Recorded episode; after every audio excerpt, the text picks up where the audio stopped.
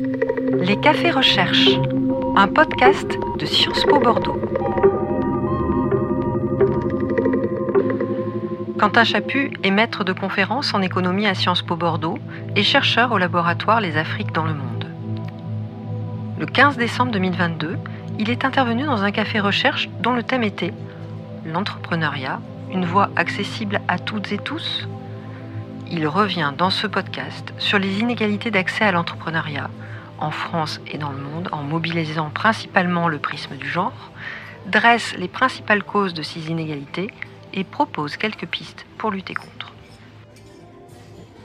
Pour resituer un peu la question entrepreneuriale pour ceux qui, euh, suivent ça, même dans le quotidien, vous avez dû remarquer qu'il y a une rhétorique pro-entrepreneuriale quand même qui est, forte depuis une quinzaine, une vingtaine d'années, à la fois au nord, dans un contexte parfois présenté comme étant un contexte de fin du salariat, ou euh, au sud, où pour le coup là c'est plutôt l'horizon bouché euh, du salariat. Donc l'entrepreneuriat est vu comme une, une voie de sortie, une voie de, une voie d'accès aux revenus, une voie d'émancipation sociale. Et, je crois que Quentin va nous parler de tout ça, euh, des, euh, des, différentiels d'accès, euh, notamment. Peut-être un peu moins des dispositifs, mais on pourra parler aussi des dispositifs d'appui à l'entrepreneuriat, puisque derrière la rhétorique, il y a tout un tas de dispositifs, y compris dans l'enseignement supérieur à la recherche, où il y a beaucoup de choses sur l'appui, y compris ici, évidemment, sur l'appui à l'entrepreneuriat.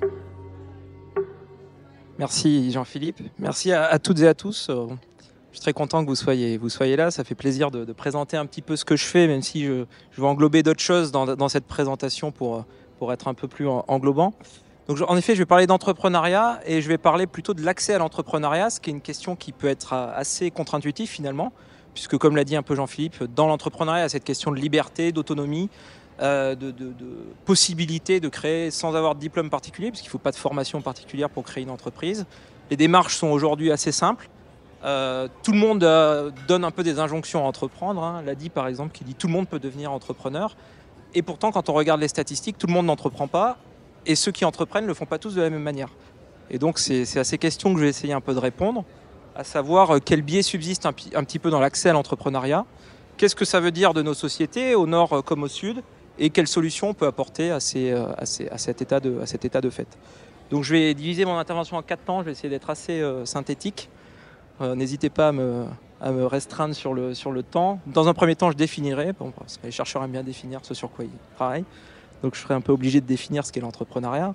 Euh, ensuite, je parlerai des inégalités, donc à, très grands traits, je montrerai un peu les, inégalités qui subsistent, surtout à travers le prisme du genre et de l'âge, hein, qui n'épuise pas toute la liste des, discriminations et des inégalités qu'il peut y avoir dans, l'accès à l'entreprise. Pardon, oui, je mets le micro sous le...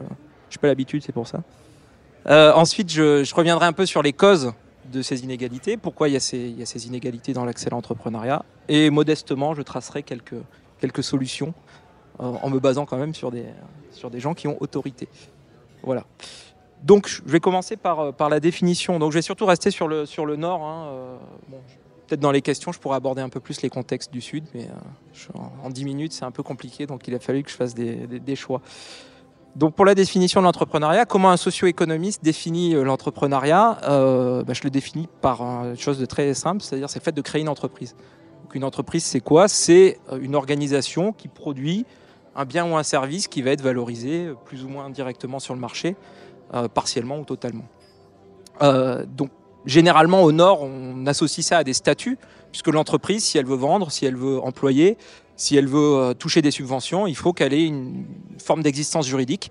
Donc en fait, les statuts juridiques vont permettre de saisir les entreprises, ce qui est beaucoup moins vrai dans les contextes du Sud, donc euh, tous les collègues le, savent, Jean-Philippe euh, sans doute mieux que quiconque. Donc on va parler d'entrepreneuriat informel dans ce cas-là, ce qui suppose d'autres méthodes évidemment d'enquête, on ne peut pas se reposer sur, sur les statuts. Euh, et donc l'entrepreneur, par extension, va être la personne qui crée cette entreprise.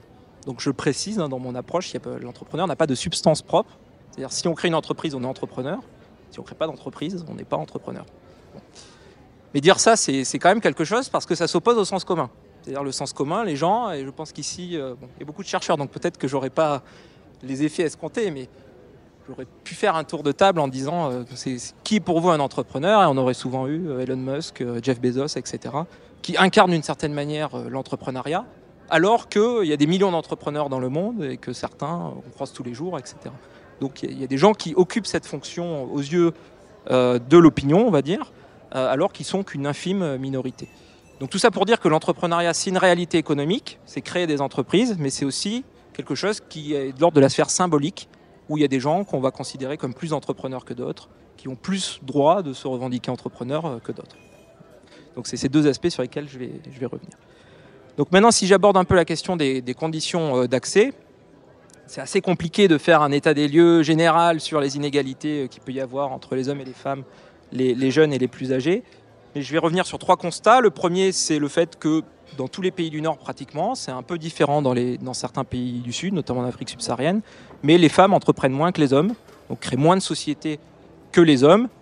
Il y a des pays pour lesquels c'est plus égalitaire, les États-Unis, le Canada, je, pourrais expliquer euh, pourquoi après, des pays où c'est moins égalitaire, a des pays qui progressent et des pays qui ne progressent pas, comme la France, où depuis 10 ans, euh, les, les femmes représentent 30 à 35% des créations d'entreprises, mais ça stagne depuis 10 ans, il n'y a pas d'augmentation dans, le, dans, le, total des entreprises euh, créées.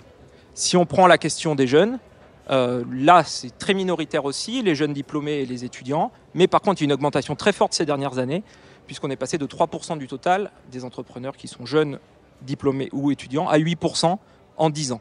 Donc ça a plus euh, que doublé, ça a presque triplé en, en 10 ans. Bon. Mais ça m'amène à mon deuxième constat qui est que tout le monde ne crée pas les mêmes entreprises. Donc si on prend la question de l'entrepreneuriat des femmes, j'ai dit qu'elles créent moins d'entreprises et en plus elles sont surreprésentées dans les entreprises individuelles, en France en particulier, donc elles représentent 40% des créatrices d'entreprises individuelles, donc qui sont les entreprises les plus euh, de plus petite taille, qui grossissent assez peu, alors qu'elles représentent que 15% des entreprises innovantes, communément appelées euh, start-up. Et ça, c'est valable dans, dans, dans, beaucoup de pays. Si on prend le cas euh, des jeunes, bah, c'est un petit peu le même problème, c'est qu'il y a une très forte augmentation, comme je l'ai dit, mais trois quarts de cette augmentation en 10 ans est tirée par le statut de micro-entrepreneur. Donc, statut de micro-entrepreneur, en, analyse de l'entrepreneuriat, souvent on met ça dans ce qu'on appelle l'entrepreneuriat de nécessité, c'est-à-dire pour trouver euh, un gagne-pain, euh, et donc ça va être les livreurs, les chauffeurs Uber, etc. etc. Évidemment, il y a d'autres activités, mais souvent ça va être ça. Troisième constat, il y a des inégalités sectorielles, c'est-à-dire que les femmes, quand elles vont entreprendre, c'est plutôt dans les secteurs, elles sont surreprésentées dans les secteurs santé, social, elles représentent deux tiers des créations en France, et elles sont complètement euh, invisibilisées dans certains secteurs comme la construction ou dans les nouvelles technologies, où elles représentent entre 5 et 10% Donc il y a des inégalités aussi euh, sectorielles très fortes. Donc la question maintenant qui se pose, c'est pourquoi il y a ces inégalités et qu'est-ce qui fait que les femmes sont sous-représentées, les jeunes sont sous-représentés, et qu'est-ce qui fait qu'ils ne créent pas et qu'elles ne créent pas les mêmes, les mêmes entreprises? Première explication, et là on en revient à la définition que j'ai donnée de l'entrepreneuriat, c'est dans la sphère des représentations. Et c'est là on va voir que c'est très important, c'est que les images qui sont véhiculées des entrepreneurs sont essentiellement masculines. Donc évidemment, ça facilite la projection quand on est un homme et ça la défavorise quand on est, quand on est une femme. Et surtout, ça va créer dans certains milieux, notamment dans les startups, une forme de culture viriliste, masculine pour ne pas dire viriliste, qui fait que ça va être très compliqué pour les femmes de s'emparer de certains champs de l'entrepreneuriat et de pouvoir l'investir. Donc je pourrais revenir sur... J'ai étudié sur mes terrains les stratégies qui étaient mises en place par, certaines femmes créatrices d'entreprises innovantes pour voir comment elles pouvaient surpasser ces, ces espèces de, freins euh, très forts qui peut parfois exister dans les, dans les créations d'entreprises. Le deuxième aspect important, et qui est pour moi central en fait, c'est la question de l'accès au financement. Puisque pour créer une entreprise, il faut des moyens, il faut des locaux, il faut des machines, du matériel, il faut des brevets, etc. Et donc, se joue derrière la question de l'accès au financement on peut se financer soit parce qu'on a déjà du capital, soit parce qu'on a recours à du financement extérieur. Dans les deux cas, les femmes et les jeunes sont défavorisés par rapport aux hommes et par rapport aux, personnes plus âgées. Ça, c'est valable dans, beaucoup de contextes. Dans la question des prêts notamment, il y a beaucoup de discrimination. Je pourrais revenir sur les, causes qui expliquent ça. Juste pour prendre un chiffre sur les, entreprises innovantes, j'ai dit que les femmes représentaient entre 10 et 15% en France des, des créatrices de start-up et elles ont accès qu'à 5% du capital risque. C'est le, mode de financement particulier des startups. Donc, deux à trois fois moins par rapport à leur représentation dans, ces créations. Donc pareil, il y a plein de raisons qui expliquent ça. Je pourrais, je pourrais revenir dessus. Et enfin, dernier point, et la liste pourrait être très longue, donc je vais, je vais aller assez vite, c'est euh, ne pas concevoir l'entrepreneuriat comme étant un champ à part par rapport aux autres aspects, euh, aux autres sphères sociales euh, de nos sociétés actuelles, puisque une grande partie des inégalités s'explique en amont par la formation, puisque tout le monde conviendra qu'il est difficile de créer une start-up dans l'aéronautique quand on n'est pas ingénieur en aéronautique, donc si on n'a pas accès à ces formations. Donc évidemment, toute la question de la formation en amont est aussi, euh, très importante. Donc voilà pour les causes. Et maintenant, qu'est-ce qu'on fait dans ce contexte pour essayer de promouvoir plus d'égalité dans, l'accès à l'entrepreneuriat? C'est un peu la question qu'on peut poser.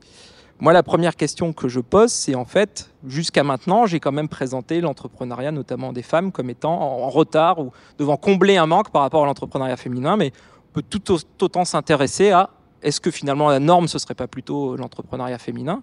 Parce qu'on voit que les femmes créent plus dans des secteurs d'utilité sociale.